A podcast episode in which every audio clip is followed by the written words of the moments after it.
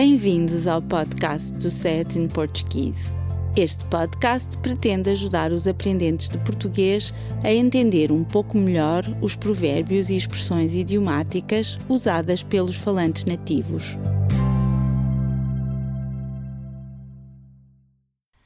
Para além de terem macaquinhos na cabeça, os portugueses também podem ter uma pulga atrás da orelha. Se ter macaquinhos na cabeça ou no soto descreve uma pessoa que inventa preocupações ou exagera os receios que tem, o que é que faz ter uma pulga atrás da orelha? Realmente há expressões que não fazem sentido absolutamente nenhum, nem sequer metaforicamente. Na verdade, ter uma pulga atrás da orelha apenas significa que a pessoa está desconfiada de alguma coisa ou suspeita que algo de dramático está para acontecer, como quando temos um mau presságio. Mas por que uma pulga? Será que a picada desse inseto é particularmente dolorosa quando acontece numa orelha? Não faço a mínima ideia. Quando os cães ou os gatos têm muitas pulgas, costumam coçar-se atrás das orelhas de forma bastante violenta. Talvez seja daí que vem esta expressão. Mas o que é que uma coceira violenta pode ter que ver com desconfiar de alguma coisa? Não sei.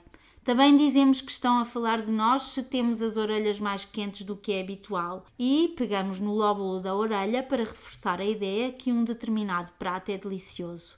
E até há quem ache que, quando alguém coça uma orelha durante uma conversa, essa pessoa está a mentir. Está bem. Esta é uma daquelas expressões que não tem nenhuma explicação lógica. Outra expressão usada para descrever desconfiança, que também não tem lógica nenhuma, é aqui há gato. Bom, os gatos são animais bastante curiosos e a presença de um gato que veio tentar descobrir o que se está a passar pode sugerir que existe um mistério ou, no mínimo, levantar suspeitas sobre alguma coisa e daí a expressão. Em português europeu há ainda os provérbios trazer água no bico e haver moro na costa, que levantam suspeitas sobre uma determinada pessoa ou acontecimento. No caso do ditado trazer água no bico, o que está a sugerir é que existem segundas intenções é verdade. Se pensarmos num pássaro com um enorme bico como o pelicano e o visualizarmos a alimentar-se, verificamos que, quando este animal enche o seu bico de água, tanto pode pescar ou apanhar peixe ou marisco, como lixo.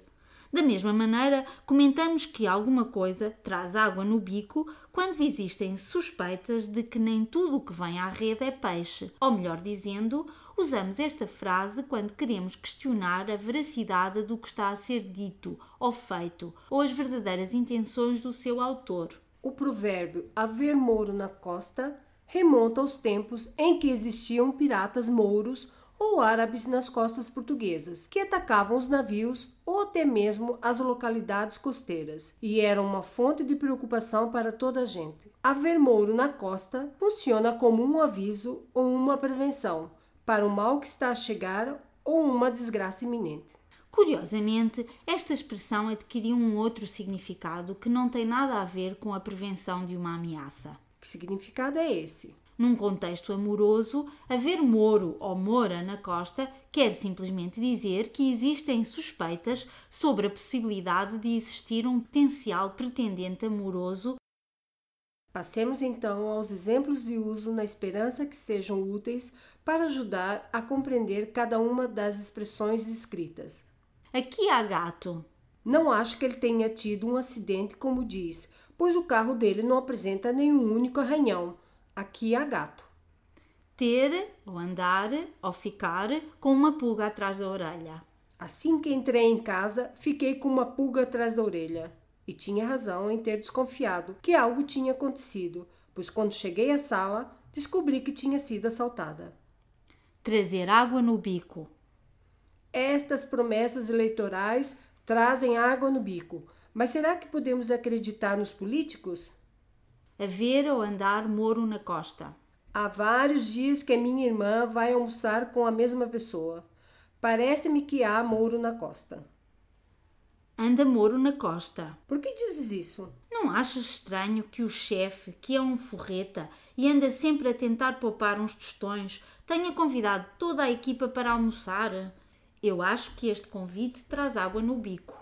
Realmente tens razão.